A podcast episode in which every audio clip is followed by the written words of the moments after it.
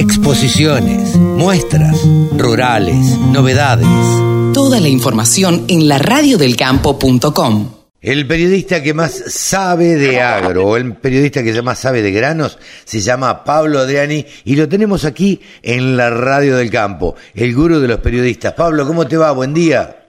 Buen día, Carlos, ¿cómo te va? Buen día a toda la audiencia de la Radio del Campo. Un placer de estar de semana a semana eh, tratando de brindar conocimiento y actualizar un poco lo que está pasando con los mercados y con la vida la vida de agropecuaria que tiene la Argentina, ¿no? Sí, la verdad que es una vida tan rica realmente y tanta con tantas variaciones y tan dependiente, bueno, como todo lo agropecuario de, del clima. Me imagino, Pablo, que esto habrá sido eh, el tema de la semana, ¿no?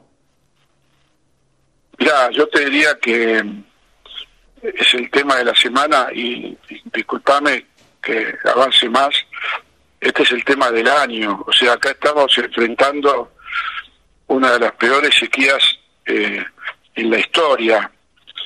Hay quien retrotrae que hubo una sequía peor en tal año, sí, posiblemente tenga razón, lo que pasa que en tal año, en tal año no se sembraba lo que se está sembrando hoy de soja, de maíz y de trigo. Exactamente, y no Entonces, eh, Por ahí hasta ni existía la siembra directa, digo. Claro, sí, entonces eh, no, no, no, no, no es que acá no hay que comparar eh, milímetros contra milímetros de sequía. Acá hay que comparar que la sequía de hace 10 o 12 o 15 años estaba en un esquema productivo totalmente distinto al que estamos ahora. Claro. Lo que sí yo te digo, que yo en, muy pocas veces en mi vida he visto una sequía que, que, en muchos casos eh, eh, eh, han, han, sido y siguen siendo cinco meses sin llover. Claro, sí, sí, Hay muchas zonas que no recibieron lluvia en cinco a seis meses.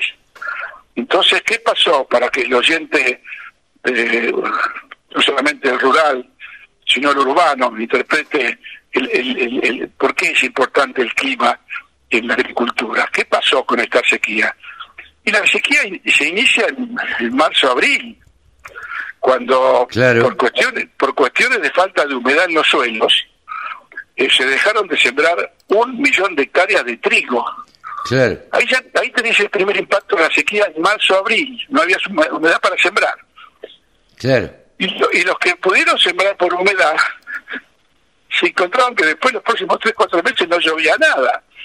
Entonces, o sea que el que no se, el que no sembró se salvó de no haber sembrado, pero pero se dejaron de sembrar un millón de hectáreas. Y el que sembró recibió de lleno la sequía y recibió de lleno un periodo de cantidad de heladas que no se daba en mucho tiempo. Hubo zonas con 48 días de heladas en distintos momentos de agosto, septiembre, octubre, noviembre. Hasta noviembre, hasta hace una semana hubo una helada en Tandil, Valcarce, que destrozó los trigos. Las heladas de, de, la, de, la, de, la zona de viñedos, vos ves las fotos, están todos los viñedos quemados. Sí, sí, sí. es un tema que no solamente afecta a, los commodities, sino también a las economías regionales, ¿no? Sí, claro. La Bolsa de Comercio de Rosario eh, bajó las estimaciones, me parece, de trigo y de soja, ¿o no? Sí, sí, sí. La de trigo la bajó a 11.3 billones. Claro. Y la de soja a 48 y medio. Pero permíteme que te aclare eh, este tema de la, de, la, de, la, de la sequía. Yo tengo muchos años en esto igual que vos. muchas décadas. Somos dos, dos muchachos somos. Muchas décadas. Entonces, eh, hemos visto cultivo de trigo. Yo, yo, recorrí mucho el país viendo trigo, maíz, soja. Y te digo la verdad, yo no recuerdo haber visto nunca eh, cultivos de trigo que llegaban apenas al primer alambre. Claro. Pero te digo, la semana pasada, ¿eh? O sea, sí, trigos eh, espigados, trigos cortando grano, no llegaban al primer alambre. El productor que me está escuchando me entiende.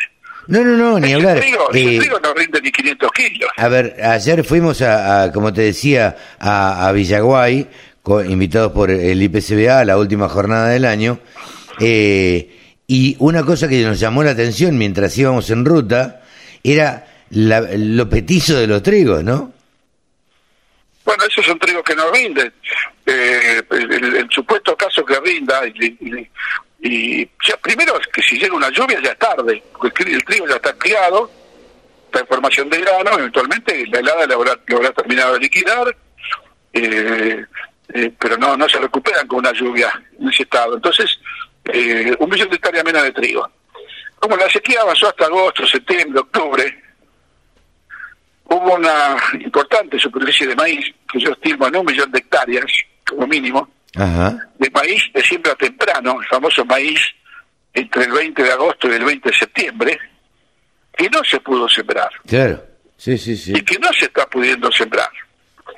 Y que no se va a sembrar en, tiempo. Ese maíz va a pasar a sembrarse en diciembre, como maíz tardío o maíz de, de segunda. Entonces, ¿qué pasa con ese millón de hectáreas de maíz temprano, de alto rendimiento, que difiere su siembra? Y si se siembra en diciembre, va a rendir 4.000 kilos menos. Claro. 4.000 kilos menos, un millón de hectáreas son 4 millones de toneladas menos. Esto, es el impacto de la sequía en ¿Vos decís que esto lo va a sentir el gobierno también?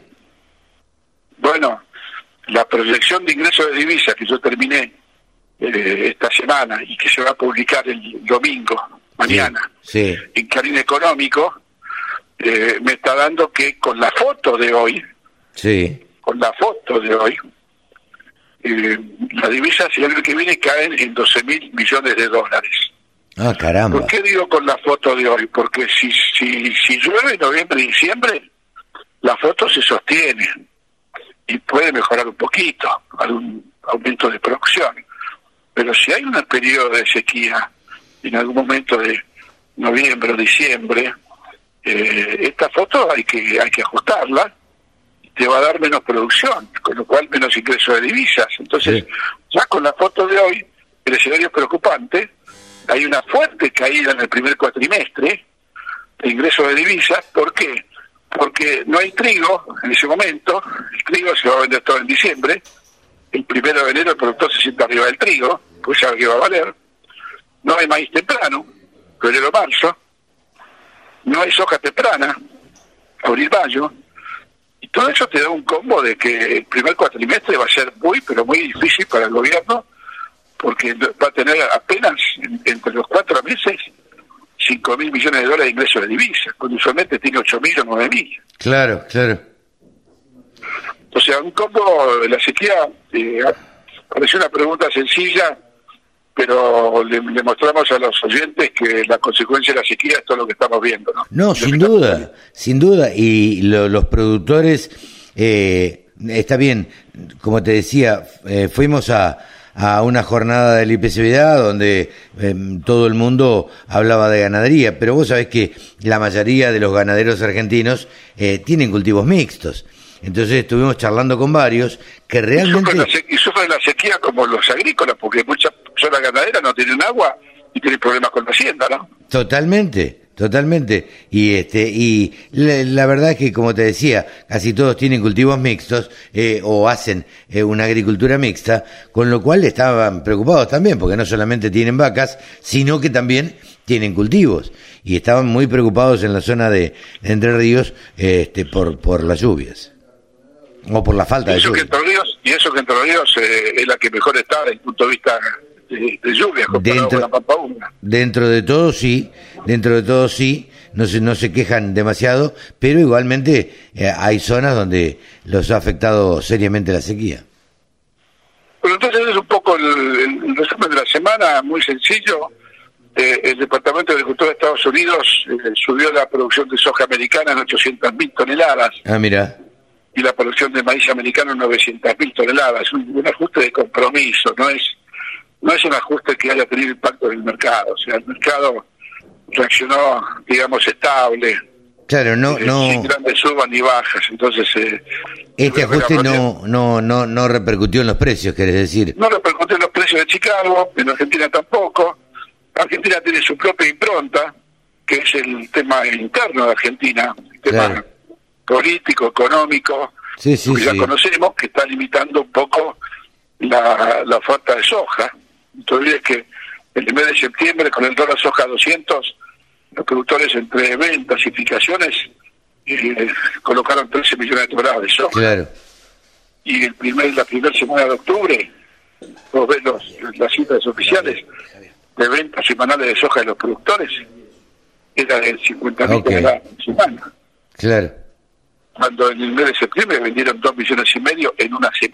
Claro, claro. En agosto vendían 700 mil toneladas promedio por semana, le bajó a 50 mil, o sea, no existe la falta de soja en Argentina. Claro, el pronóstico... Eso genera, genera de- demanda por parte de la industria, ¿no? Claro, sí, sí, sin duda. Eh, Pablo, eh, ¿qué se espera para los próximos meses? Yo te diría que los próximos meses van a estar, van a seguir dependiendo del factor climático, Ujú. O sea, lo que pase con la lluvia de noviembre, llevan dos o tres climatólogos que escucho que dicen que a partir del 15 o 20 de noviembre va a haber lluvias de importancia en muchas zonas del país, Ah, mira. de 50, 70, 80 milímetros. Eh, si, eso es, si eso es así, podemos aventurar a que la fotografía se, se frisa, se congela, Sí. y mantenemos esto que decíamos de que las divisas van a quedar solamente, no solamente, sino un número importante, 12 mil millones de dólares, ¿no? Claro. Sí, sí, sí. y los sí. mercados yo te diría muy sensibles al, al factor climático y al fin de año, y más que nada que al fin de año, al primero de enero. Uno sabe muy bien que todos los cambios económicos en Argentina se produjeron cincronazos en la economía se produjeron en el verano. Siempre se dan en verano cuando estamos de vacaciones, ¿no? Entonces, entonces posiblemente haya algún tipo de cimbronazo en este verano caliente que va a tener Argentina, en un verano de sequía de con sequía de divisas. Sí, seguro, seguro. Pablo, muchísimas gracias como siempre por este espacio.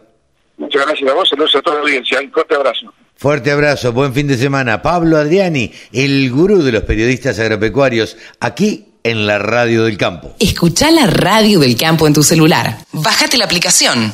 Es re fácil.